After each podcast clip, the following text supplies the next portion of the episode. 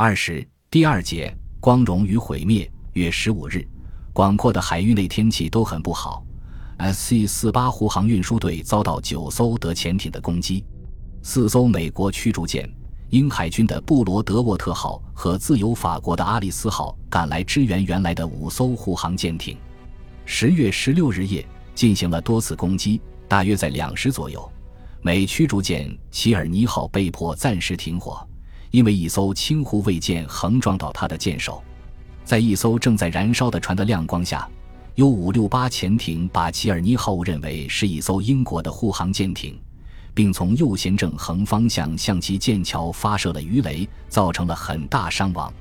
这艘受伤的驱逐舰由格里尔号护送到冰岛。虽然另外又有七艘护航舰赶来加强护航运输队。但是这九艘的潜艇还是击沉六艘商船和护航舰艇格拉迪奥勒斯号与布罗德沃特号，最后才被美国空军第七十三和第七十四巡逻机中队的空中掩护飞机赶走。月的最后一天，美国海军第一次遭到损失。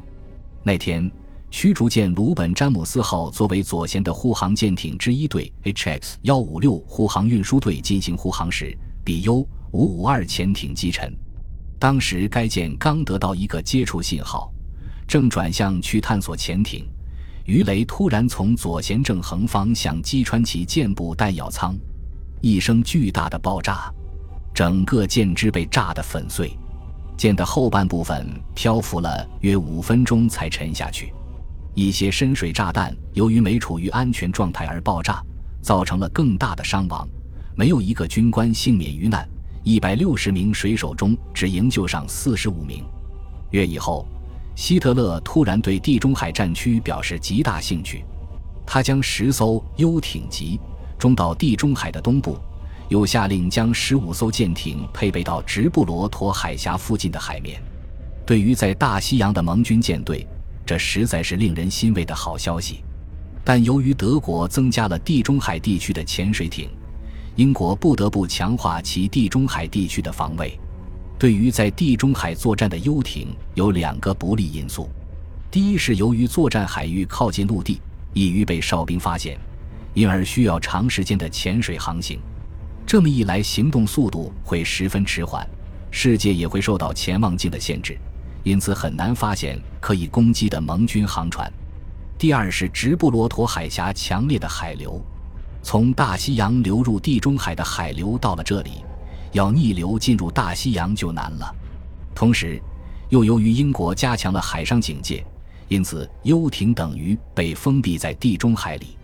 一九四一年十一月，英国第八集团军在北非开始进攻。希特勒命令邓尼茨从比斯开湾各基地抽调一部分潜艇到地中海。超级机密向海军部预报了这一情况。海军部也下达了加强直布罗陀反潜巡逻的命令。问题是，德潜艇都是在夜间浮出水面通过海峡的。幸亏在直布罗陀有九架装有雷达的英国海军航空兵第八百一十二中队的舰鱼式飞机。十一月八日，这些飞机刚从皇家方舟号航空母舰上起飞，母舰便被 U 八幺潜艇击沉。因此，这支小小的舰载机中队便一直留在直布罗陀。其他中队则已返回英国，因为这些舰鱼式飞机装有 ASV 二型机载雷达，所以被立即投入使用，帮助英国空军对海峡进行夜间反潜巡逻。月份，游艇运气坏透了，不仅自身战绩不佳，还搭上了两艘游艇补给舰，纵横在三大洋，共击沉盟军二十二艘舰船的德国亚特兰蒂斯号巡洋舰。为了给游艇补给油料，抵达南太平洋的集合海面，U 幺二六舰长巴伐少校向该舰发出了给油的信号，却被英蒂潘西号巡洋舰上的水上飞机发现了。蒂潘西号展开炮击，亚特兰蒂斯号发生爆炸，沉入海底。由于有游艇，英舰没有援救生存者，奥二十六迅速潜航逃脱灾难。然后救起亚特兰蒂斯号舰长及手下约一百名官兵。第二支补给舰庇乌顿与 U 幺二六会合，救护亚特兰蒂斯号的生存者。到十一月二十五日为止，收容了许多幸存者。而十二月一日，撞上英多雪特七号巡洋舰被击沉了。附近的四艘游艇纷纷救起两舰四百一十名人员，越过赤道之后返航回德。四艘意大利潜水艇则在开普贝尔蒂群岛迎接并进行了援助。经过大约九千二百五十公里的航行之后，幸存者终于回到了比斯开湾的基地。月一日。第八百一十二中队迫使 U 三六潜艇放弃了进入地中海的企图。在以后的三个星期里，该中队的其他飞机通过夜间攻击，迫使 U 五五八、U 四三二和 U 五六九以及 U 二二零返航。最后，在十二月二十一日，第八百一十二中队的一架鉴于式飞机在一次夜间攻击中击沉了 U 四五幺潜艇。这是飞机第一次在夜间击沉潜艇。暗防航空兵的飞机在阻止潜艇进入地中海面也取得了成功。第五百零二中队的一架装有雷达的威特雷式飞机于十一月三十日击沉了 U 二零六潜艇，这是装有雷达的飞机第一次击沉潜艇。一九四一年十二月，有十二艘游艇部署在直布罗陀外海，而在大西洋则有十五艘。在这种情形下。北大西洋海上只击沉九艘商船，合计四万六千吨。英军强化在直布罗陀船队的护卫的同时，还派出奥达西蒂航空母舰牵制游艇的行动。十二月十四日，HG 七六船队航行在直布罗陀海峡，伴有非常强大的护卫兵力。除了奥达西蒂之外，还有两艘高速驱潜艇、三艘驱逐舰和七艘高速护卫舰。船队刚一出港，就打响了战斗。两艘要通过直布罗陀海峡的游艇一开始就受到飞机的攻击。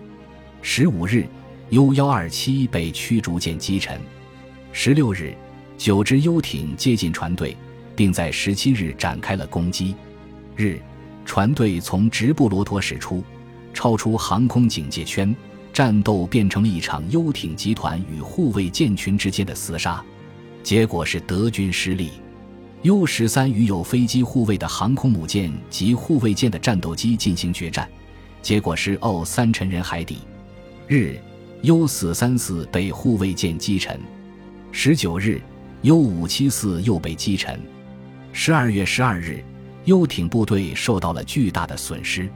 U 五六七被护卫舰击沉。二十三日。船队上空出现由英国空军基地飞来的飞机，游艇只好潜入海底。事到如今，游艇只有招架之功而无还手之力了。由于盟军船队护卫技术日臻成熟，邓尼茨认为必须慎重考虑如何使用游艇了。邓尼茨有着不轻易动摇的倔脾气，即使到了必须改变游艇战术的时候，也不赞成以攻击军舰作为原则的意见。因为他相信集团作战有利于攻击船队，HG 七六船队一直在强大的护卫兵力的保护下平稳的航行，因此游艇一开始就处于劣势。但邓尼茨仍然企图将游艇暂时编为狼群，继续对船队进行攻击。至此，游艇虽已面临新的局面，但暂时仍留在正面舞台的背后，发起猛烈的攻击战。本集播放完毕，感谢您的收听，喜欢请订阅加关注，主页有更多精彩内容。